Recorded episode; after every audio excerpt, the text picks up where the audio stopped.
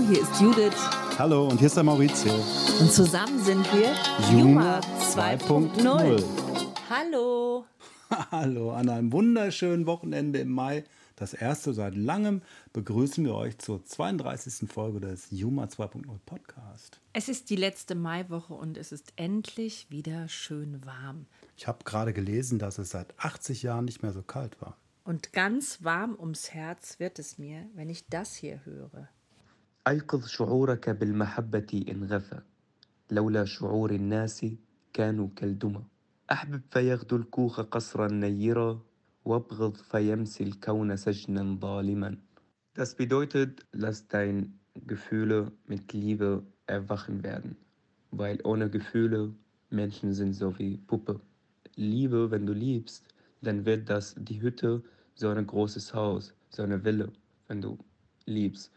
Einen Hass im Herz hast, dann wird diese Hütte zu einem Universum voll mit Dunkelheit und so in Gefängnis. Lieber dir, ein wirklich sehr schönes Gedicht zu unserem 25. Hochzeitstag. Ein Gedicht von dem arabischen Poeten Elia Abomadi, denke ich. Und vielen lieben Dank, lieber Dia. Dia haben wir vor einigen Jahren kennengelernt. Er ist aus Syrien nach Deutschland gekommen. Judith hatte Dia im Rahmen eines Theaterprojektes in Gebelsberg kennengelernt. War das Gebelsberg? Ja. In Gebelsberg kennengelernt. Ja, und ich habe ihn dann so ein bisschen mit nach Bochum gelockt. Es gab da gerade so einen Job und äh, Dia hatte da auch Lust drauf. Und ja, dann ist er halt nach Bochum gekommen, hat hier im Café angefangen zu arbeiten. Er studiert jetzt soziale Arbeit hier und hat uns dieses Gedicht gesendet. Und ich finde, es klingt wunderbar.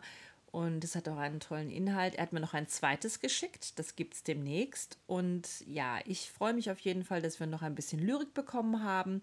Vielen, vielen Dank, lieber dir. And now something completely different. Wir gehen in das Jahr 2010 zurück. Wir befinden uns gerade im MoMA. Es ist März und die Performance-Künstlerin Marina Abramovic sitzt gerade zum zweiten Mal vor einem Besucher, der in Tränen ausbricht, wenn er vor ihr sitzt. Diese Person ist Paco Blancas, ein New Yorker Make-up-Artist, und er sitzt insgesamt 14 Mal vor ihr in dieser Performance. Ja, und was ist das für eine Performance? Die Performance heißt The Artist is Present und die Performance-Künstlerin heißt Marina Abramovic. Und sie sitzt insgesamt 721 Stunden dort. Also, ich will noch mal kurz das Konzept erklären. Während der Öffnungszeiten des Museums saß sie an einem Tisch und schwieg, ihr gegenüber ein Stuhl, auf dem Besucher Platz nahm. 750.000 Besucher haben das gesehen und rund 1500 Menschen, unter anderem war da Sharon Stone, Tilda Swinton, also das sind jetzt die Promis, die ich aufzähle, Björk, Lady Gaga etc. pp. und auch Ulay, der frühere Partner von Frau Abramovic, die saßen ihr gegenüber und haben sie einfach eben angeschaut. Paco Blancas saß sie eben 14 Mal gegenüber. Und wenn ihr mal bei Vimeo Paco Blancas eingebt, dann seht ihr diesen weinenden Mann mit seinen Kulleraugen und seinem dichten schwarzen Haar und seinem Schnurrbart. How many times have you sat with Marina so far? I think today was number 14. When was the first one? The first one was March 11, two days after the opening. Why do you keep coming back? I think Marina's piece has a very strong magnetism. It's hard to explain, but it's almost like you feel this force. It draws you in like a magnet. Wir haben hier einen kurzen Teil eines Interviews aus dem MoMA nachgesprochen und ich habe Fotos gesehen eben von ihm und dieses Interview gelesen und war ganz fasziniert und dann habe ich gedacht, dieser Mensch erinnert mich total an eine kleine Kunstfigur, die ich mal gemalt habe. Und zwar habe ich für eine Ausstellung, die mal in China stattfinden sollte, kannst du dich noch daran erinnern, dass ich mit Frau I darüber gesprochen habe, dass ich mal in China ausstellen könnte. Und sie gesagt hat, ja, mach doch mal was. Und ich habe 20 mal 20 Leinwände bemalt, ähm, damit es alles irgendwie verschickt werden kann in Kisten. Und dann habe ich im die Jahr. Die hießen doch damals Edding Gabis. Ja, die, die habe ich mit Edding gemalt und die erinnert mich an meine Freundin Gabi, weil die so einen runden Kopf hatten. und dann habe ich davon seit 2000 bis 2020, glaube ich, gemalt. Ne? Mhm, insgesamt mehrere hundert hast du davon genau. gemacht. Genau, und jetzt habe ich noch ein Dutzend davon. Und sie haben alle wirklich eine große Ähnlichkeit mit Paco Blancas, dem Mystery Man. Für den Mystery Man. He's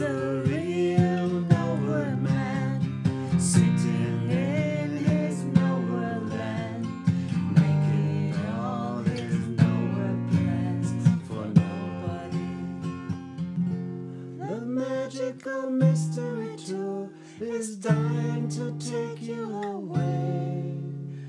Dying to take you away, take you today.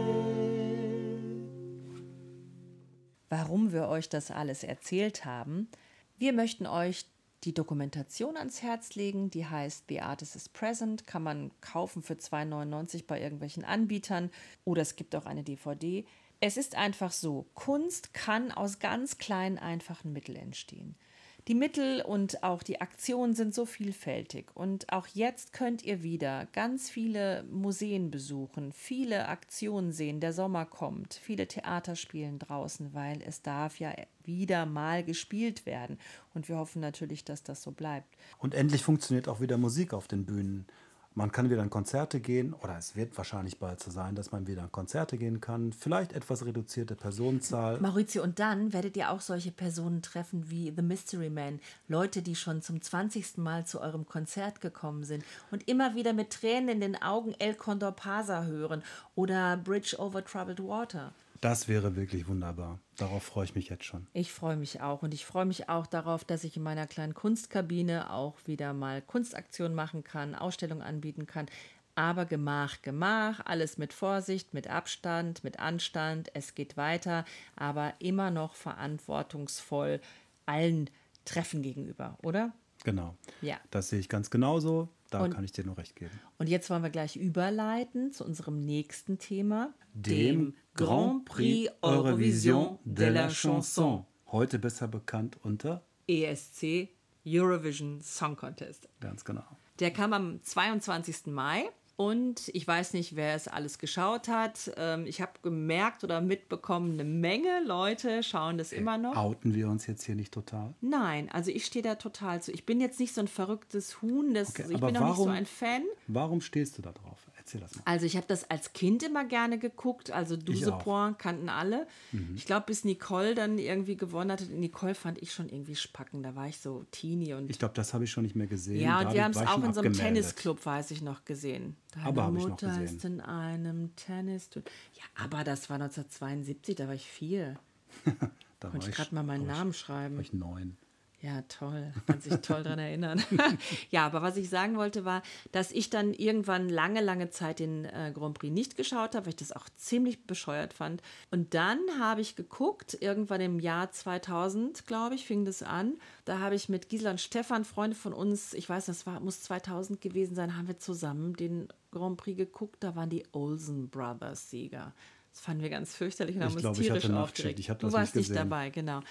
Dann haben wir später bei Freunden geschaut und es stellte sich heraus, dass ein ehemaliger Bekannter von mir oder ein Arbeitskollege, Haldor, der war Musicaldarsteller bei Les Miserables, wo ich gearbeitet habe. Und da hat er eine kleine Rolle da gehabt und der hat halt für? Norwegen, Ah, Norwegen, genau, gesucht. Norwegen hat ja. ganze stolze drei Punkte oder sechs Punkte gemacht und war, glaube ich, auf dem Das vorletzten kennt man ja hier ganz gut, wie das Genau. sich so anfühlt. Ne? Ja, genau. Und ich habe gedacht, der einzige Mensch, den ich jemals kennen werde, der beim Grand Prix singt und jetzt macht er den vorletzten Platz. Ja, und dann war irgendwie so, das war halt immer so trashig und wir haben es dann immer in Gruppen geschaut und das war halt einfach immer lustig und schön. Man konnte viel lästern. Ja, und Peter Urban war immer irgendwie toll, obwohl er jetzt ja angeblich inkorrekte Kommentare gemacht hat. Ich finde den einfach witzig und der ist frech Er und der gehört, traut sich er was. gehört einfach dazu. Das, das ist ein alter weißer. Mann natürlich, aber gut. Ich meine, Es trotzdem müsste mal cool. jemand Neues kommen bald, aber im Nein, Moment seine, ist er noch da. Seine Kommentare sind einfach unbezahlbar, finde ich. Und die sprechen mir teilweise sehr aus der Seele. Also lange Rede, kurzer Sinn. Am 22. Mai war es soweit und wir haben den Grand Prix geschaut. Und Genau. Und zwar Elisa war da, sie war zu Besuch. und Elisa ist unsere Tochter, für die, die HörerInnen, die heute zum ersten Mal zuhören. Und Elisa ist unsere Tochter. Sie lebt in Barcelona und war zu Gast. Und meine Schwester Ja, und jetzt muss man sagen, dass ihr drei, Elisa, Miriam und du, also deine Schwester Miriam und Alte- du, dass ihr in den letzten Jahren keinen ausgelassen habt, keinen Grand Prix. Ich glaube schon in den letzten Jahren doch, aber Ja, Im also- letzten Jahr ist er ausgefallen. Äh, Ja, okay. das auch, aber auch davor. Aber wir haben so, ich, ich meine, so vor fünf, sechs Jahren, als Elisa so teeny war, da haben wir irgendwie ziemlich viel geguckt. Also jedes Jahr. Und haben auch noch hinter die Lieder immer gehört. Du kennst ja heute auch noch ein paar, ne? Die musstest du ja mal auf Reisen im Auto hören, wenn wir unsere Grand Prix-CDs äh, oder mittlerweile dann Spotify-Dateien rausgeholt. Ich kann mich an den ein oder anderen erinnern oder ein oder andere erinnern, aber so richtig die Rise Melodien, Like a Phoenix haben wir halt immer wie Diven okay. gesungen. Conchita Wurst. Super, das, ne? super Stück, finde ich bis heute noch, stehe ich auch wirklich drauf. James Bond Äh, ja, dann ähm, äh, Mans Lager, Selma Löw, wie hieß er noch? Heroes of the Night, haben wir gehört, das war auch ein Sieger. Jetzt wird es schon schwierig für mich. Ja, okay. Die Sieger fanden wir meistens ja auch nicht so gut. Aber, und deswegen erzählen wir Genau. es, in diesem Jahr habe ich gesagt, wir machen immer so eine Liste, wir haben auch so ein Ranking dann gemacht, alles angehört. Wir waren zu fünft, ne? meine Schwester, ihr Freund, du und ich und Elisa, und haben dann eben unsere eigene Tabelle gemacht. Ich habe getippt, Italien kommt auf Platz 1 und Deutschland auf den vorletzten Platz. Und genauso ist es eingetroffen. Wir wären reich geworden. Nein, ich glaube, dass viele Italien, also viele beim Buch. Ja, ich glaube, die waren im Italien, Vorfeld schon, waren die ziemlich gehypt und es war eine sehr rockige Nummer und irgendwie sehr nicht ungewöhnlich, weil schon mal Rocknummern auch Ja, aber so ein bisschen waren. unangepasster. Es war frisch, es war sehr dynamisch. Und es war eine italienische Nummer. Und ich finde, die Italiener sind immer ganz weit vorne. Weißt du noch die drei Tenöre, die mal dabei waren? Oh, super. Oder Marco Mengoni war auch Marco. Mengoni war super. Also es sind ja immer dann auch die Sieger vom Sanremo Festival, die dann eben zum Eurovisionskontest geschickt werden. Also die italienischen Bands oder Künstler oder Sängerinnen, die sind natürlich schon geprüft, zumindest vom italienischen Publikum. Das finde ich auch ganz schlau, denn man sieht ja, äh, die kommen immer ziemlich weit nach vorne. So, Jetzt musst du auch Diesmal- mal den Namen sagen der ja, Band. okay, die Band heißt Manskin. Maneskin? Oder Manskin, ja. Es ist ein dänisches Wort und es heißt, glaube ich, Mondschein. Okay, und das Oder rührt Mondlicht, daher, weil sowas. die, weil die Bassistin der Band, und das finde ich ja sehr cool, dass eine Bassistin da spielt, mit einem wunderbaren Bass, nämlich einem Dan Electro-Bass, der eine Reminiszenz an die 60er Jahre darstellt. Sie spielt auch wirklich sehr gut.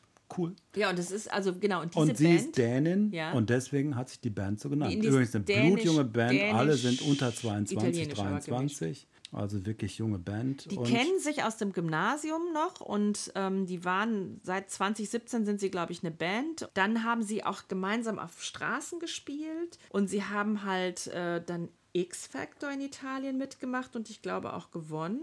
Ich lese das jetzt nicht ab, ich sage das nur aus der Erinnerung jetzt, was ich da vor ein paar Tagen gelesen hatte. Ja, und vor ein paar Tagen war ja auch der Skandal noch in der Presse, der sich jetzt geklärt hat, dass die Bandmitglieder von Maneskin, Manskin oder wie auch immer es ausgesprochen wird, dass sie Drogen genommen haben. Hätten. Haben sie aber nicht. Und es gab so einen, einen kurzen Moment, der ging ja durch die Presse.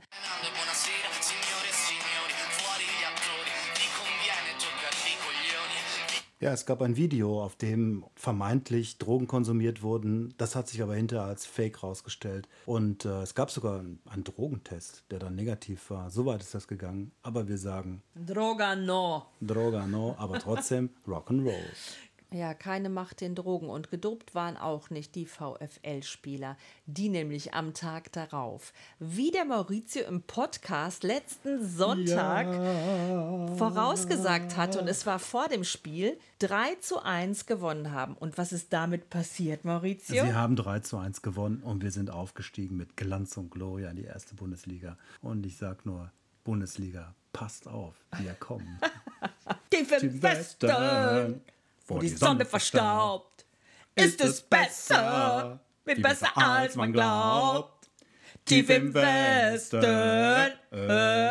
wir sind Bochumer. Das merkt man Ja, wirklich. aber wir sind ja auch ein Ruhrgebietspodcast. Das hört man ja auch immer wieder mal an, An unserer an Stimmfärbung. meinem Slang. Wir würden uns jetzt auch einfach verabschieden. Ne? Genau. Also in den ähm, sonnigen Sonntag hinein wünschen wir euch viel Gesundheit, viel Zufriedenheit, viel Glück für alles, was ihr plant. Tschüss. Ciao. Bleibt gesund.